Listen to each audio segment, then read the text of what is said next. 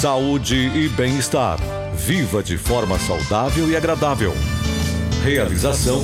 Realização. Grande FM.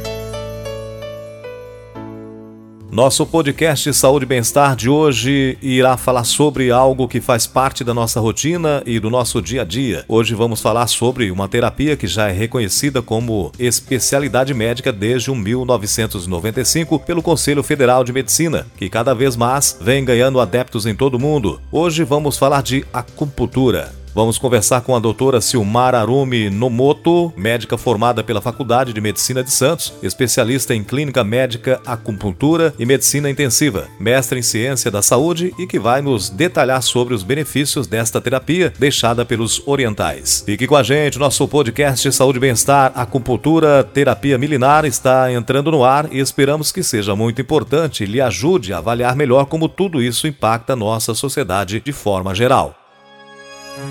Saúde e bem-estar. Você de bem com a vida. Graças às pesquisas científicas realizadas nos últimos 50 anos, tanto na China como no Ocidente, os efeitos da acupuntura vêm sendo desvendados. Seu mecanismo de ação tem sido demonstrado à luz da ciência atual com a descrição de bases fisiológicas. A inserção da agulha de acupuntura estimula terminações nervosas existentes na pele, nos tecidos subjacentes, principalmente nos músculos. A Organização Mundial de Saúde redigiu um relatório que recomenda o uso da acupuntura para mais de 200 doenças e sintomas lombalgia, cefaleias, enxaquecas, náuseas e vômitos, rinite alérgica, depressão e ansiedade, efeitos colaterais da quimioterapia, apenas para citar alguns. Para começar, a doutora Silmara nos fala de forma mais resumida o que é a acupuntura e de que forma ela pode ser utilizada. A acupuntura é uma prática milenar já, né? E é interessante que é, o que se utiliza, né? São agulhas muito finas, mais finas aí do que o fio de um cabelo, em pontos específicos onde a gente sabe que tem um maior aglomerado ali de terminações nervosas e que, esse, que essa rede nervosa se comunica através de toda a inervação né, do nosso organismo e que leva essas mensagens até o sistema nervoso central, no cérebro, provocando aí o sintoma de bem-estar, o sintoma da melhora da dor, Sim. a melhora do sono, enfim, o que o, o foco aí do tratamento. Sim, aí, pelo que eu entendi, então, essas agulhas elas são colocadas em formas específicas, em pontos já específicos para determinados tratamentos. Ou seja, então a gente pode dizer que você pode fazer essa aplicação dessa técnica em partes diferentes do corpo, de acordo com aquele, entre aspas, problema que a pessoa se apresenta até você.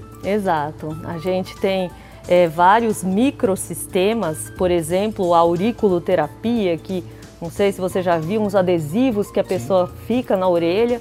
Aquilo é um, um tipo de acupuntura, né? A auriculoterapia, ela provoca aí também esse estímulo, né? Não necessariamente com agulha, com uma pequena esfera, onde é estimulado esse local Sim e aí a pessoa tem o benefício que Sim. a gente entende. Geralmente você falou das terminações nervosas, mas e, e às vezes a gente fala também questões físicas propriamente dito, né, de músculos e tudo mais. Mas essa terapia, e às vezes é interessante que às vezes você faz lá a aplicação dessa técnica. Vou falar um exemplo aqui, não necessariamente seja assim. Você vai fazer lá isso lá nos pés da pessoa, mas para tratar, por exemplo, um problema de rim, de fígado e tudo mais passa mais ou menos por isso também a, a forma da, da, utilização dessa técnica também, utilizando esses membros do corpo, né? Sim, é muito interessante. A pessoa chega com um quadro de dor de cabeça e eu faço uma agulha no pé. Como que pode, né? Me perguntaram já. E isso é muito interessante, até muito curioso, né? Sim. E até dentro aí da, da medicina, né? É, fe foram feitos alguns estudos até para ver como que pode isso. Então, é, técnicas de neuroimagem, onde é, fica aí é, mais claro uma área do cérebro estimulada Sim. por determinado ponto, determinado estímulo, a pessoa sente e tem aquela melhora. Isso é muito interessante. Interessante, realmente. Muito mais que medicina alternativa, a acupuntura ocupa um lugar de terapia complementar aos tratamentos convencionais, de modo que a razão legal para a recomendação da CMBA é simples e objetiva. A acupuntura constitui-se em uma especialidade terapêutica que executa manejo clínico de pacientes. A doutora Silmara nos explica que, para iniciar na acupuntura, não há necessidade de um diagnóstico clínico, mas também ressalta que isso pode facilitar o tratamento do problema de forma mais específica. Então, assim, não necessariamente exige aí uma, uma obrigação de fazer um diagnóstico clínico, né? O que eu sempre é, prezo é em fazer o diagnóstico diferencial para evitar, de repente, com que uma pessoa que tenha já um problema mais grave não trate de uma forma adequada, Sim. né?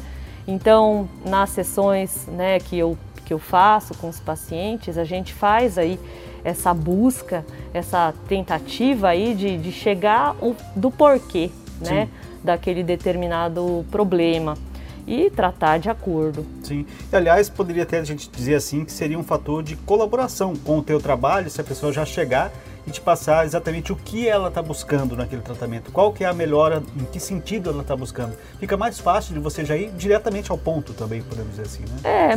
É, é não necessariamente também, É. porque assim a, a acupuntura ela é, trata também é, a questão aí do diagnóstico, né, da dentro aí de uma medicina tradicional chinesa, que é um- uma filosofia oriental baseada aí em alguns achados, em algumas questões que o paciente traz no exame da língua, uma Sim. coisa que não é a rotina do Sim, médico, sim. né? Então, é, tudo isso, assim, é, a gente leva em conta, né? Claro, junto com aquele diagnóstico que o paciente está trazendo. Sim, sim.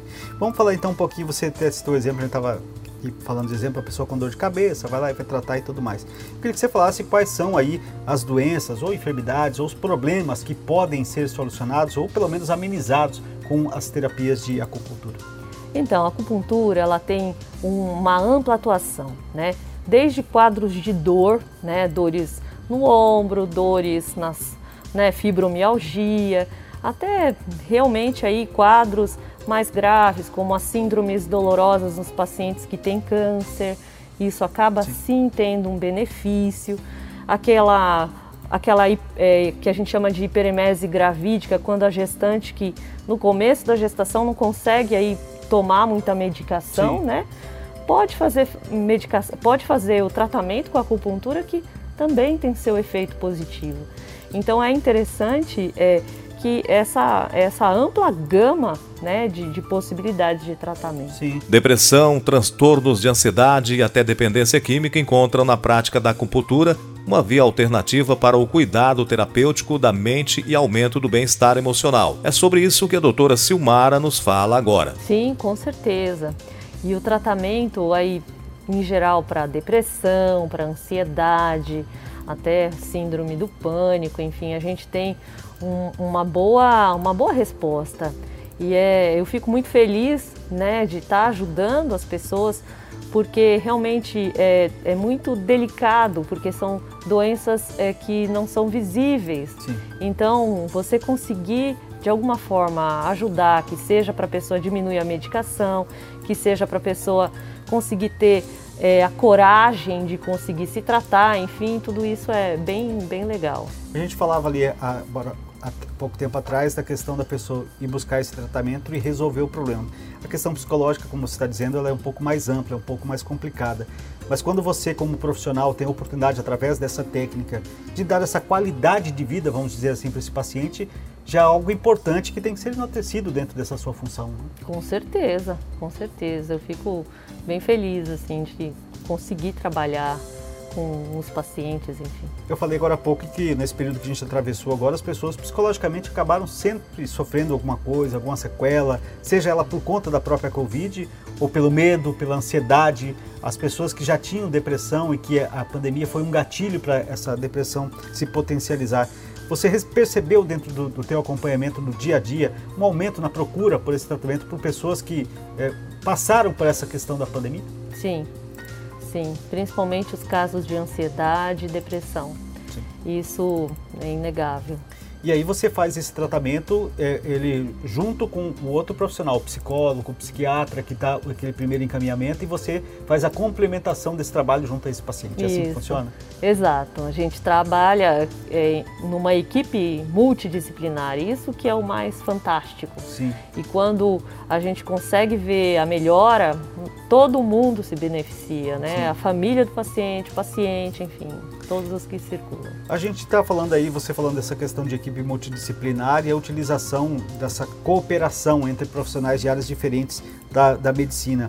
Hoje já está mais é, sendo aceito por outras categorias da classe médica também a aplicação dessas terapias, porque a gente sabe que num, num período uh, passado a gente tinha um pouco de resistência com relação a isso. Hoje já mudou esse cenário, já existe essa cooperação maior? Sim, eu acredito que tanto pela evolução aí é, dos trabalhos médicos, né, que mostram o benefício, mostram a efetividade, existe aí uma diminuição aí desse preconceito, Sim. né, dizendo aí que não é reconhecido, não, nada a ver. Hoje em dia a sim. gente tem embasamento científico. Sim, sim. Né? Ou seja, hoje faz parte já como uma das técnicas para ajudar as pessoas. Eu acho que de forma complementar, acho que é, é, fantástico. A gente falou agora há pouco lá da questão mínima de sessões ou até máximas de sessões. É, já ouvi relatos de pessoas que iniciaram dentro dessa terapia, gostaram tanto que não querem parar mais, querem continuar a fazer isso de forma rotineira. Não tem nenhum problema com relação a isso, ou seja, não tem por que a pessoa parar, ela pode fazer isso, digamos, para a vida toda? Sim, pode, não há nenhum problema. A gente até pensa que seja interessante numa forma preventiva, Sim. né? Que a gente mantendo o paciente bem, sem doença, né?